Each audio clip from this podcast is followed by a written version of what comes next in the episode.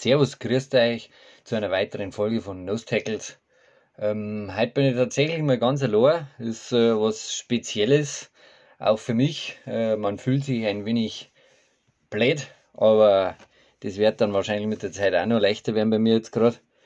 Aber ich werde jetzt da ein bisschen was zu den News von der NFL sagen und dann machen wir noch eine spezielle Seahawks-Folge, ähm, weil mir das natürlich schon länger unter die Nägel brennt und mir, ja, also ist eine ganz eine spezielle Saison für die Seahawks, eine ganz spannende Situation jetzt gerade noch ähm, und ich bin da bin da auch richtig gespannt, was passiert und wie es passiert. Und äh, ja, es ist eine gewisse Aufbruchsstimmung. Aber dazu später mehr. Ähm, erst einmal, was natürlich auch noch ein großes Ding war letzte Woche, oder letzte Woche war es ja, ähm, die München-Tickets für, für die Spiel von die Tampa Bay Buccaneers gegen die Seattle Seahawks in, in Minga am 13. November war natürlich ein riesen Ansturm auf die Tickets und es war natürlich eine absolute Witzanzahl, äh, die wo natürlich Karten gekriegt haben, dann nur mit ähm, ja, die Reihenfolge oder mit dem Einlocken, dass die auch noch äh, random war quasi und ja, dadurch war natürlich der Unmut sehr groß gewesen in der, in der, im Internet und ja, da hat man sich, glaube ich, auch einen Bärendienst erwiesen. Also das hätte man bestimmt auch besser regeln können. Auch die Maximalanzahl von sechs Tickets, die wo man dann äh, erwerben hat können und dann, äh, sage ich mal, äh, relativ zeitig und schnell für einen Haufen Geld im Internet auch zum Kaufen waren, ähm, ja, wirft kein gutes Licht irgendwie auf dieses ganze Event. Aber so, war, so ist es halt.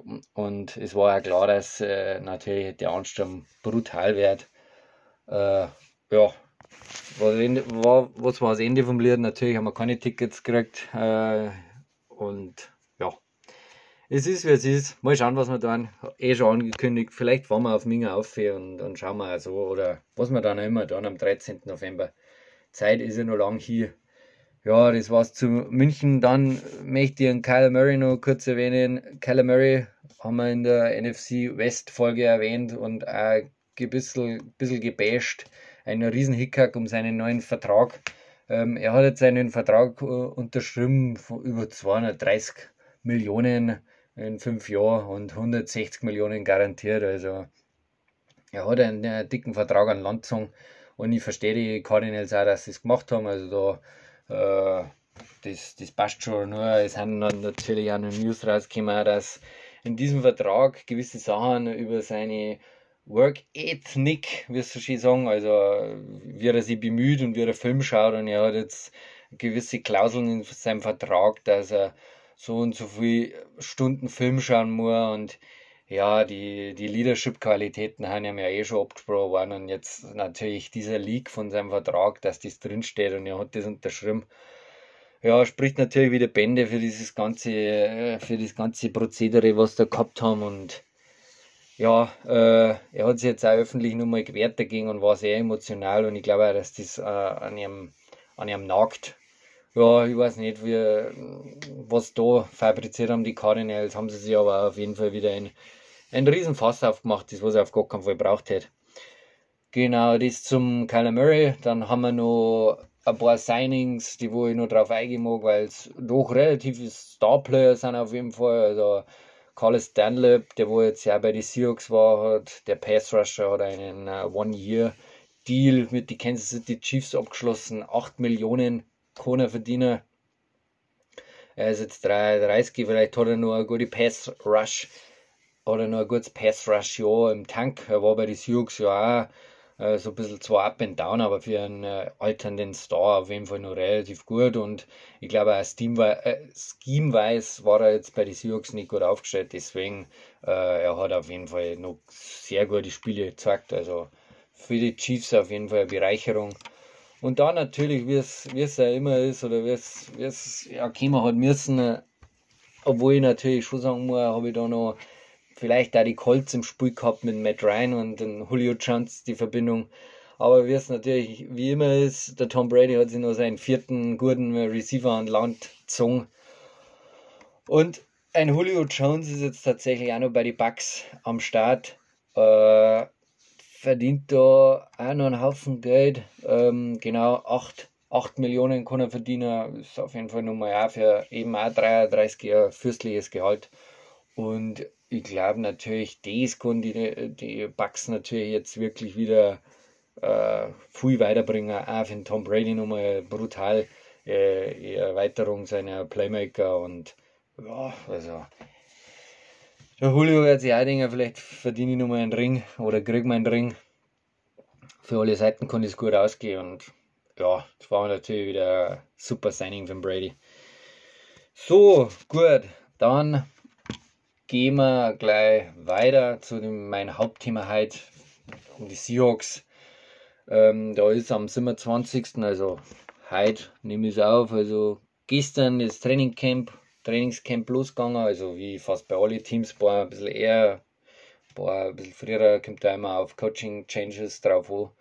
Uh, auf jeden Fall äh, ist das Trainingscamp losgegangen und soweit äh, natürlich auch große Headline natürlich wieder mal mit Russell Wilson, dass er da eben ja nicht mehr dabei ist und eben auch diese Major Changes in der Offense auch mit sind dadurch, dass er nicht mehr spielt äh, bei den Seahawks und ja, den, den Trade und alles haben wir ja eh schon oft genug beleuchtet. Ähm, was ich noch kurz dazu sagen mag mit Wilson, äh, er war letztes Jahr einfach auch wirklich, hat er sein schlechteres Jahr gehabt, natürlich mit Verletzungen ähm, geschuldet, aber er hat auch definitiv gegen diese neuen Defenses, äh, die wo viel äh, to äh, Deep Safety Looks spielen, also zwei tiefe Safeties, ähm, hat er Riesenprobleme und man merkt es auch äh, an zwei gute Statistiken. Er ist bei First und Second Down waren die Seahawks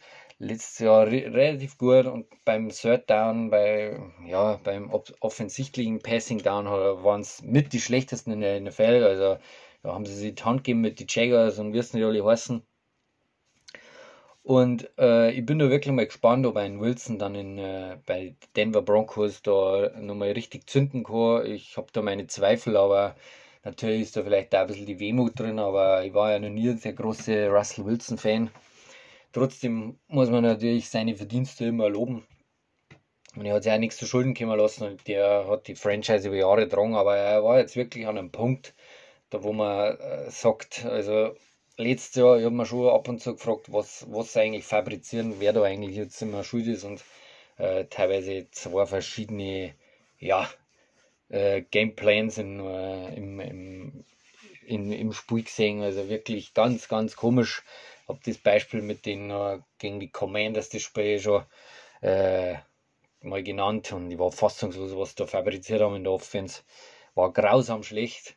Und äh, da muss man auch sagen, vielleicht hat dieser Wechsel wirklich sein müssen und für beide Seiten kann es gut enden. Hab mich ja schon oft gefragt und ich glaube auch, dass der Nathaniel Hackett oder wie er heißt, der Coach jetzt von den Broncos mit dem Wilson, äh, ein ganz anderes äh, Spiel oder Playbook aufzieht mit viel mehr Run-Pass-Options, mit Read-Option-Plays, die wir sowieso schon fast in Vergessenheit geraten oder, oder aus, ausgedient haben. Und äh, ja, diesem Wilson vielleicht wieder ein bisschen zugute kommen kann und ich hoffe es für ihn, dass er dann nochmal zünden kann. Auch wenn ich natürlich nächstes Jahr auf einen guten First-Round-Pick spechte, also die, für die Broncos jetzt für die Seahawks quasi schlecht laufen, umso schlechter die Broncos sind, umso höher der Pick wird äh, den wo die Seahawks gekriegt haben. Also nächstes Jahr konnte er nochmal abkacken. Der, der Wilson war ja nicht besser. Grundsätzlich zum Trainingscamp muss man natürlich sagen, eine große Headline ist natürlich Gino Smith gegen Drew Lock. Also es wäre der erste Quarterback wert, deswegen erst einmal auf den Wilson eingegangen. Äh, bin da mal wirklich gespannt, wer sich da durchsetzt. Man munkelt natürlich oder man sagt, äh, dass Gino Smith hat den großen Vorteil, dass er die Offense kennt und dass er letztes einfach schon da war oder die letzten Jahre und dadurch halt einfach den Vorteil hat. Ähm, in gewisser Weise kann ich da natürlich nicht widersprechen, aber auf der anderen Seite muss man auch sagen, er hat nur ein Jahr Vorsprung, weil ein Shane Waldron, der Offense Coordinator, ist ja auch erst ein Jahr da. Und äh, ja, da, da, das kann der Drew Lock, glaube ich, schon aufhalten, äh, aufholen. Und ähm, ja, man muss natürlich auch sagen, also wenn ich jetzt meine persönliche Meinung da, da einfließen lassen darf, ich bin auf jeden Fall für einen Drew Lock. Äh, Geno Smith war solide oder ist ein grundsolider Quarterback. Aber wer mag schon in der NFL einen grundsoliden Quarterback haben, braucht kein Mensch. Entweder es funktioniert oder du verkackst. Und das Siege halt einfach das, das Potenzial, das Boomer-Bust-Potenzial beim Drew Lock viel besser oder viel, viel her. Äh, ich glaube einfach, dass er in der Offense mit dem Drew Lock, mit seinem Amttalent einfach das viel mehr erflutschen kann und dass man halt wirklich tatsächlich an die Playoffs so eine Schnauze verkannt. Äh, mit dem Drew Lock eher gegeben.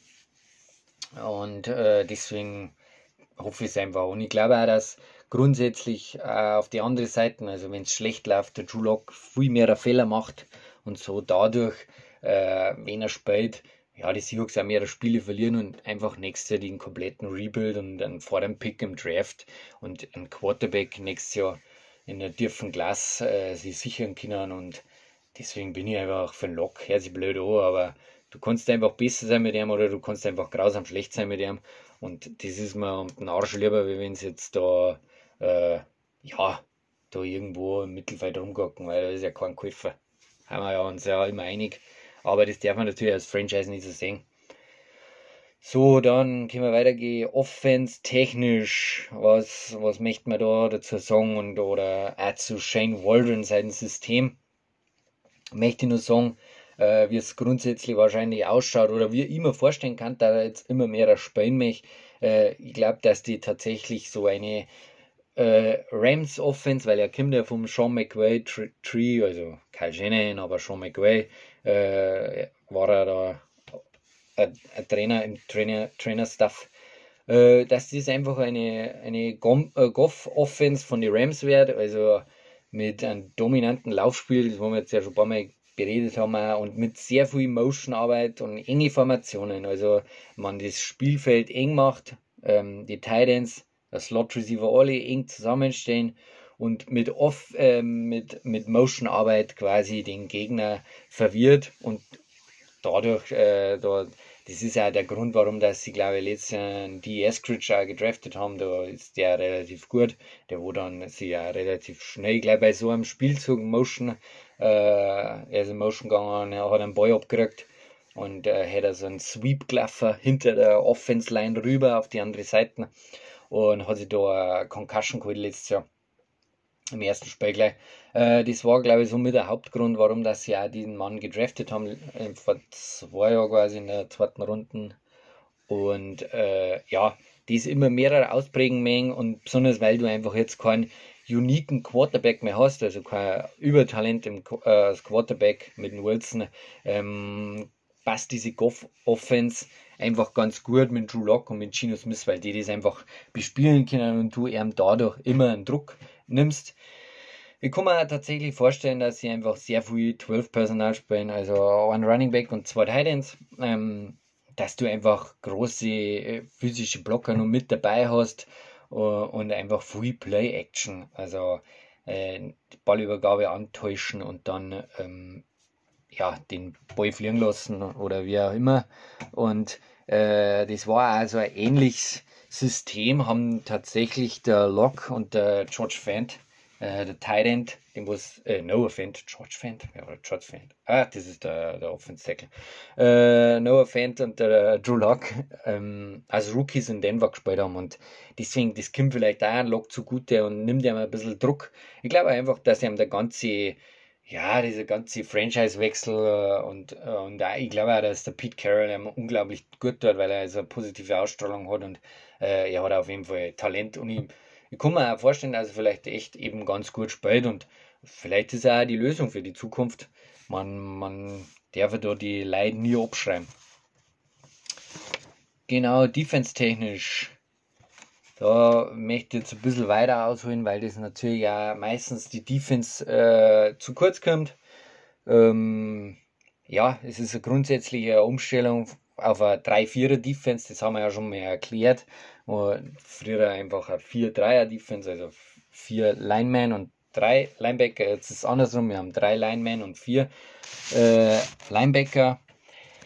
Es wäre einfach eine grundsätzliche Umstellung auf eine Vic Fangio Defense. Ähm, das, äh, der Vic Fangio war letztes Jahr noch Headcoach bei, in Denver und er war mal Defense Coordinator in Chicago. Und äh, diese ganze Defenses heutzutage, die wo sehr gut gegen diese Überplaymaker, wie es äh, heißen, Mahomes und sowieso äh, gut ausschauen. Es sind alle von Vic Fangio. Äh, dieses ganz spezielle oder diese spezielle Defense Scheme hat er erfunden und äh, das möchte ich euch dann ein bisschen noch näher bringen. Äh, erst einmal zu die Defense Trainer.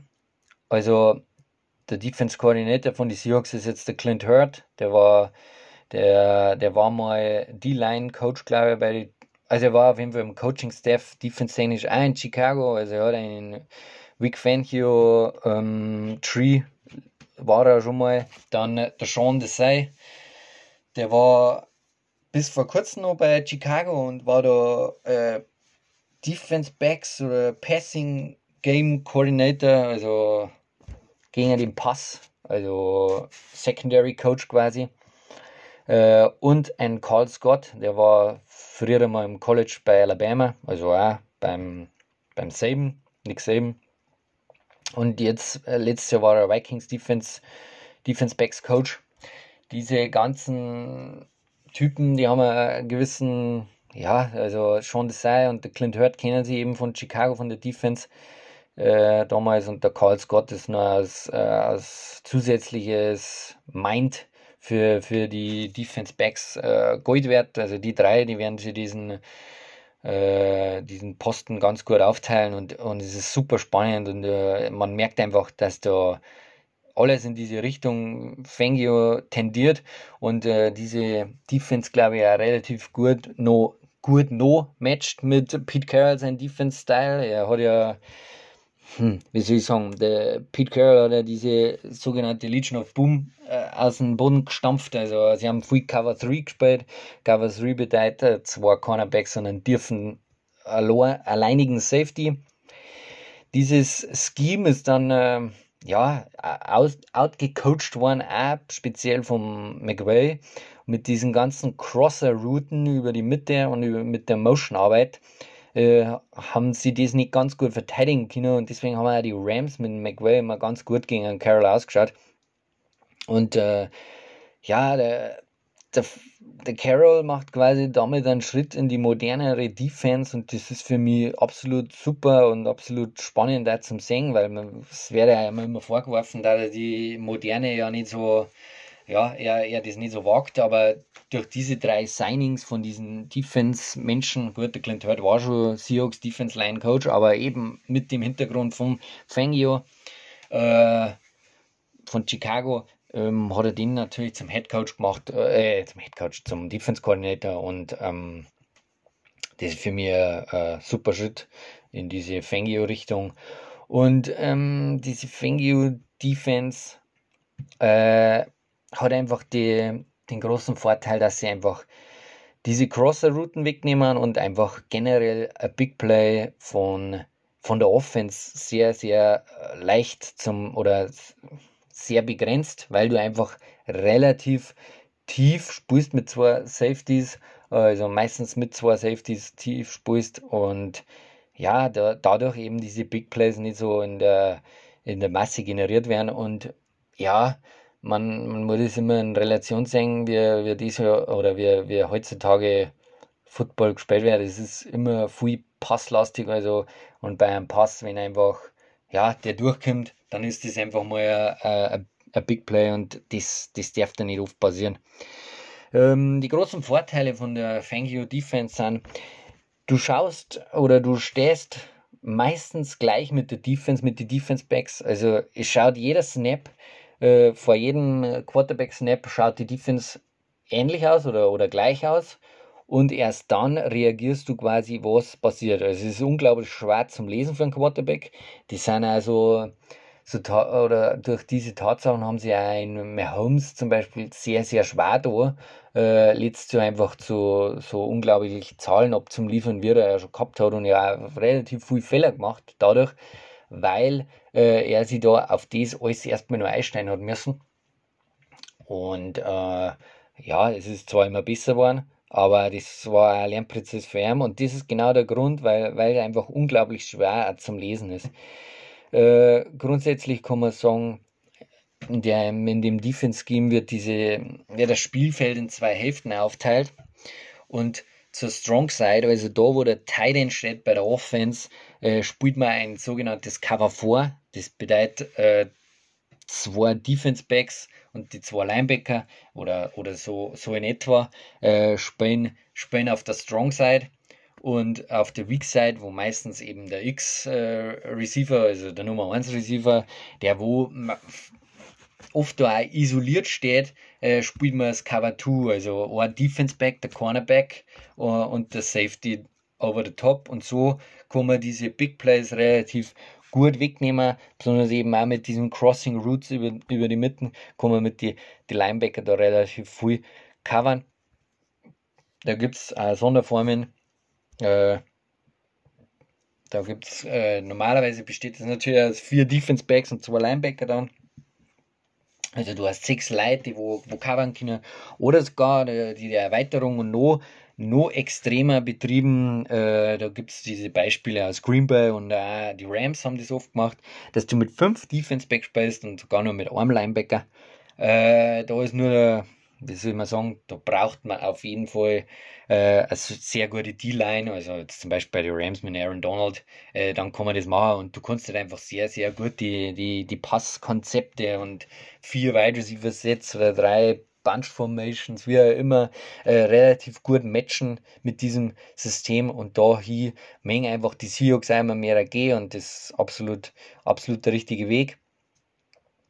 Ähm, was auch, und das war äh, D-Line technisch interessant ist, äh, man kann mit der Fangio Defense mit leichten Boxen, also das heißt eben mit nur einem Linebacker und, und weil, weil wenn man die Box vollstellt und den Lauf stoppen mag, dann ist man ja gegen einen Pass anfällig.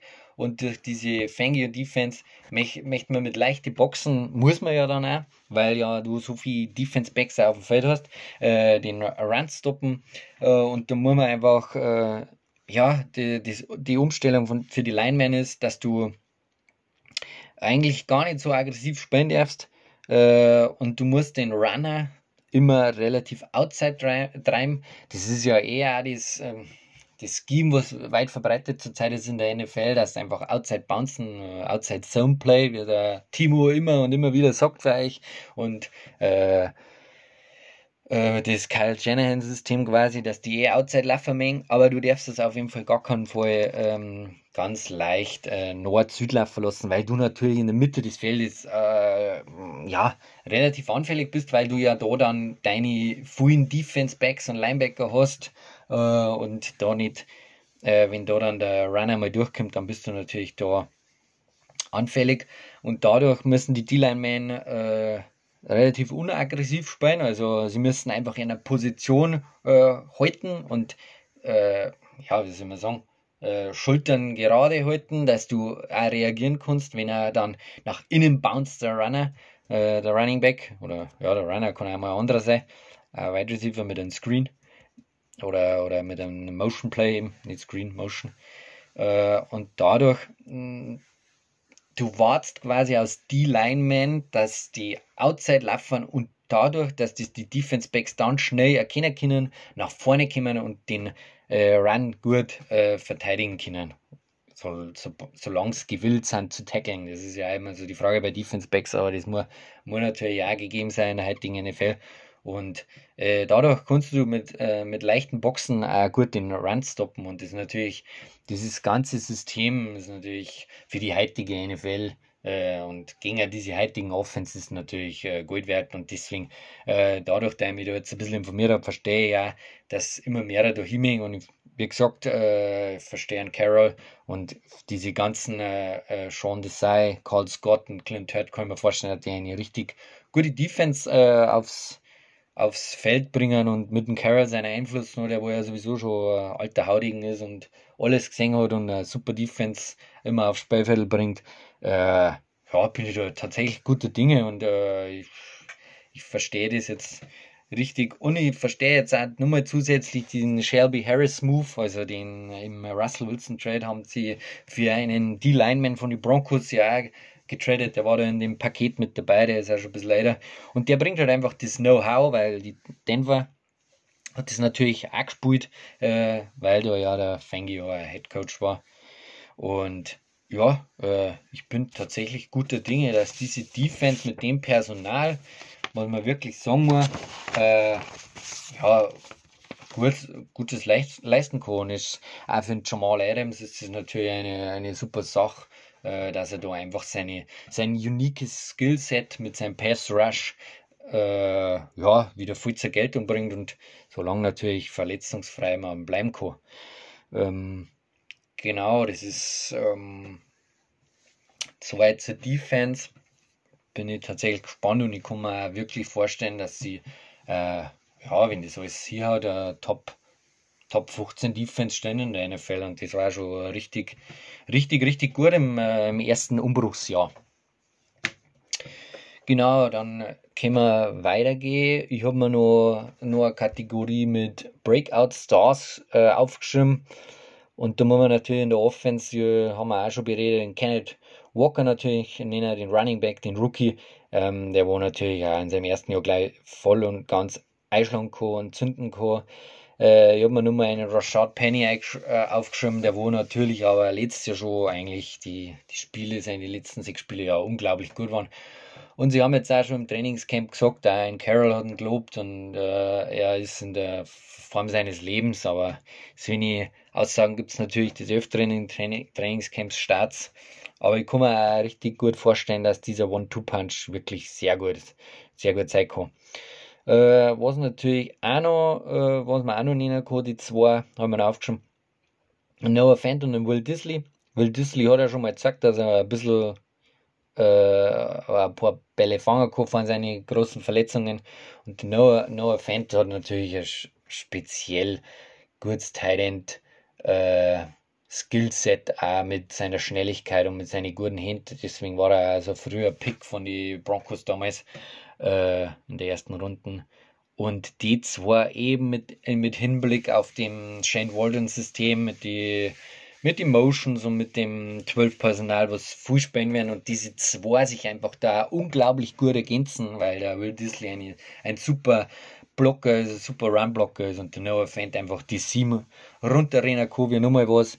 Äh, glaube ich einfach, dass die zwei sich sehr, sehr gut ergänzen und für, ja, für einen Seahawks Tyrant, der wo über 500 Yard schafft, ist das ja sowieso schon Breakout-Season, weil ja die letzten zehn Jahre keiner mehr angeschmissen worden ist, ungefähr vom Wilson. Das hat er nicht so gern gemacht. Und ich glaube einfach, dass da allein schon der, der Lock und der Smith äh, die Mitte der Offense besser bedienen werden. Und deswegen habe ich mir die zwei aufgeschrieben.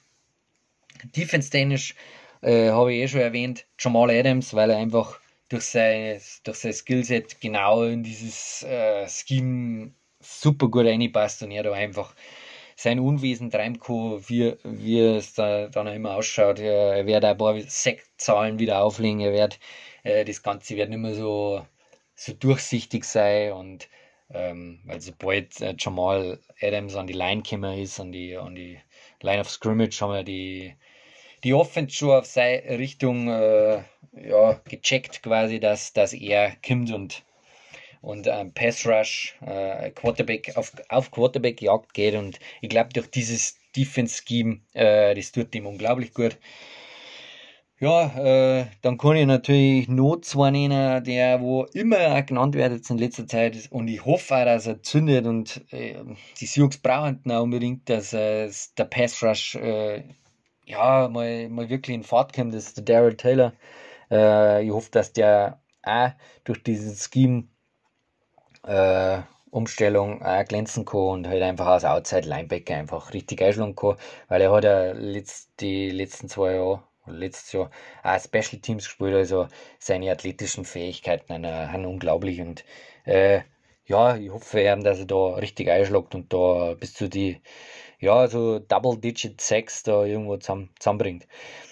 Und dann kann ich noch nennen einen, ja, einen Pick, der, wo, wo man vielleicht um die Ohren fliegen kann, aber ich kann mir auch vorstellen, dass er diese Umstellung auf dieses Schema gut tut und das ist der LJ Collier, weil er einfach vom, äh, vom Bodytype oder wie man sagt, von, von seinen Körpermaße, äh, passt er einfach, glaube ich, sehr gut in diese drei äh, 3-4er Defense, weil er ist so, wie sagen sie immer, so Tweener, also er ist so immer schon so eine Mischung, glaube ich, aus, äh, zwischen Defense Tackle, auch vom, vom Gewicht her einfach von Defense Tackle und Defense End war.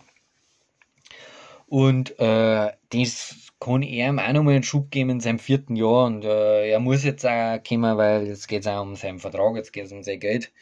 Und äh, ich kann mir da so was ähnliches wie beim Rashad Penny letztes Jahr vorstellen, dass, dass er ihm da äh, die, die, die Scheme-Umstellung zugute kommt und äh, er, er da auch nochmal richtig, äh, richtiges Breakout hier hier, hier rotzen kann.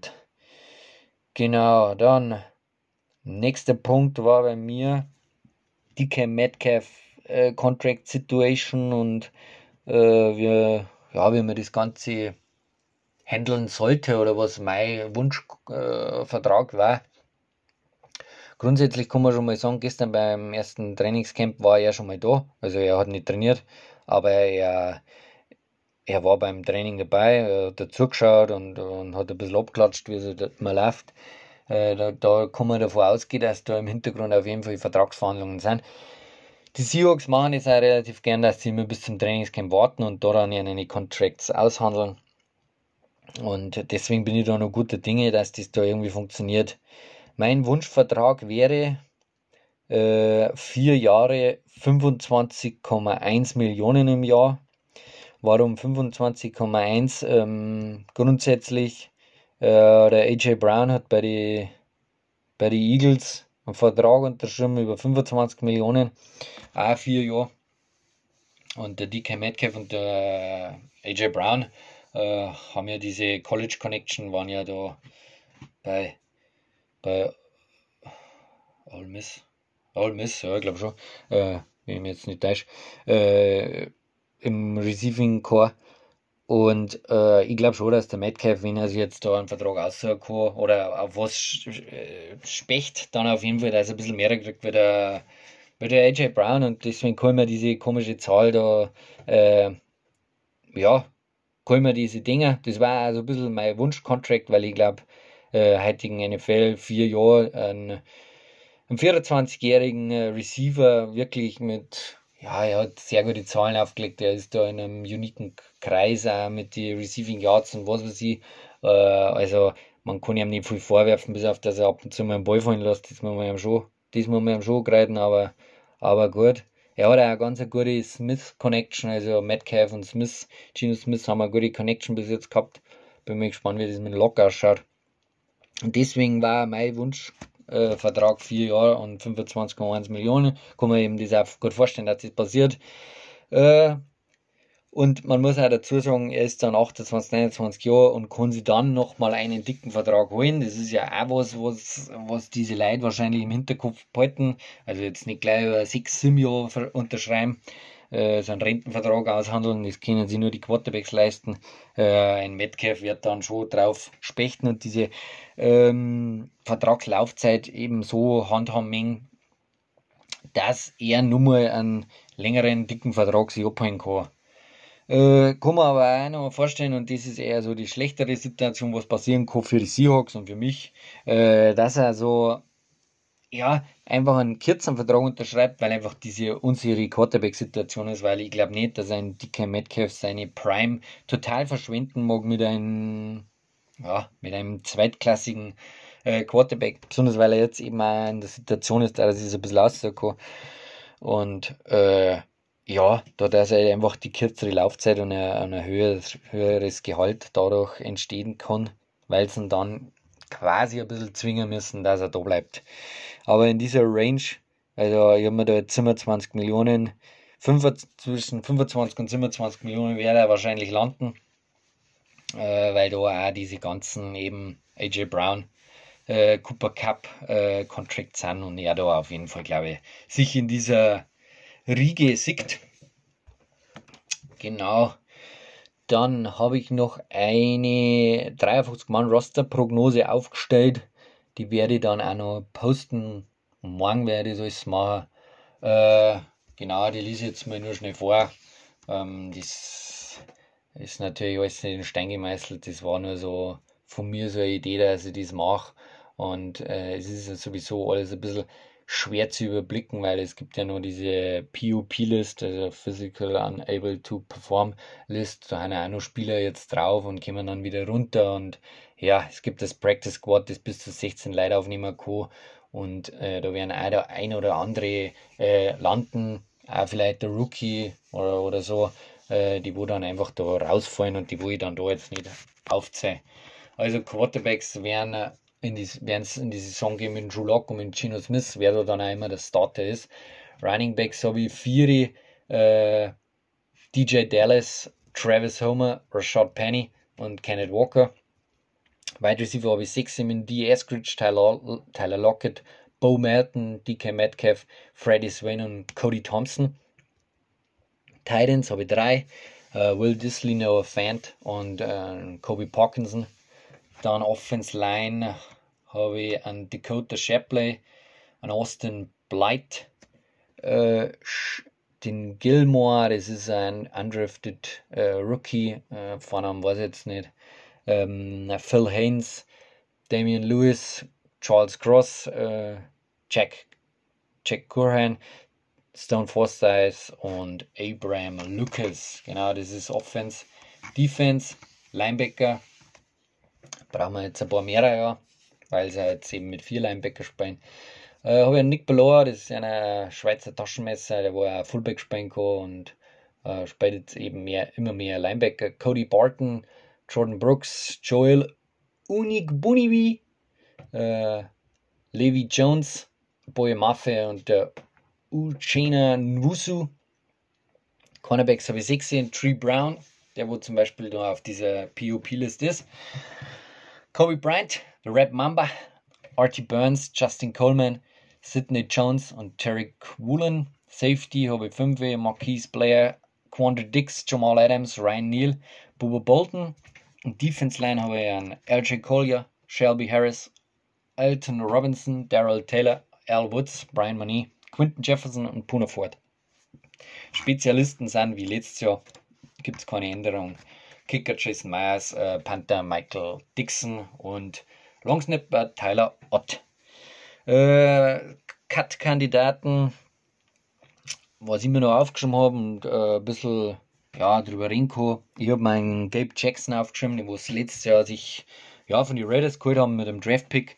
Der wo letztes Jahr auch nicht so unglaublich gut war. Er hat jetzt auch mit dem Knie schon Probleme gehabt. Der ist auch alternd. Und er ist einfach auch nicht mehr der beste Fit in diesem ja, Zone-Blocking-Scheme, wo es jetzt immer mehr wahrscheinlich hingehen, er ist eher so der Man- und Downhill-Blocker.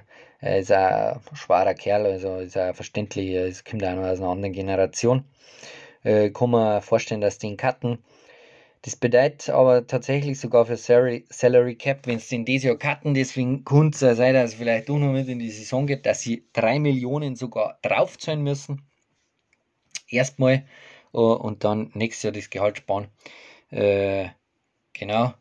Und äh, was auch noch ein Cut-Kandidat ist, meiner Meinung nach, ist der Ugo Armani, Defense Back. Ähm, da kann man 2,5 Millionen einsparen. Deswegen ist er ein relativ teuriger äh, Spieler noch.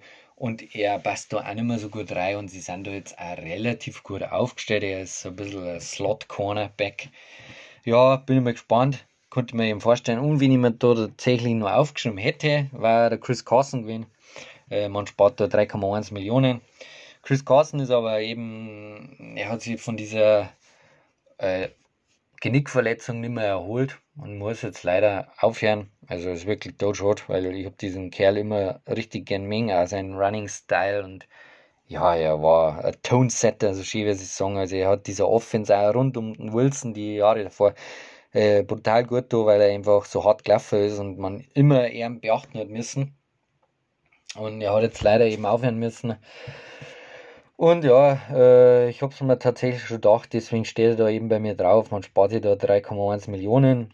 äh, das Geld kriegt er zwar jetzt irgendwie, ich weiß nicht, ob das von den Seahawks geht oder ob das quasi so, ja, von dieser Spielergewerkschaft dann kommt. Äh, das, das weiß ich nicht genau. Auf jeden Fall kriegt er die Kohle, das habe ich gelesen. Und hat er sich auch verdient, weil er hat, die, hat seine Mütze lang genug gehalten und ist jetzt da tatsächlich auch äh, dran eingegangen und äh, hat da seine Karriere deswegen be, äh, beenden müssen, eben auch seines Running Styles wahrscheinlich geschuldet.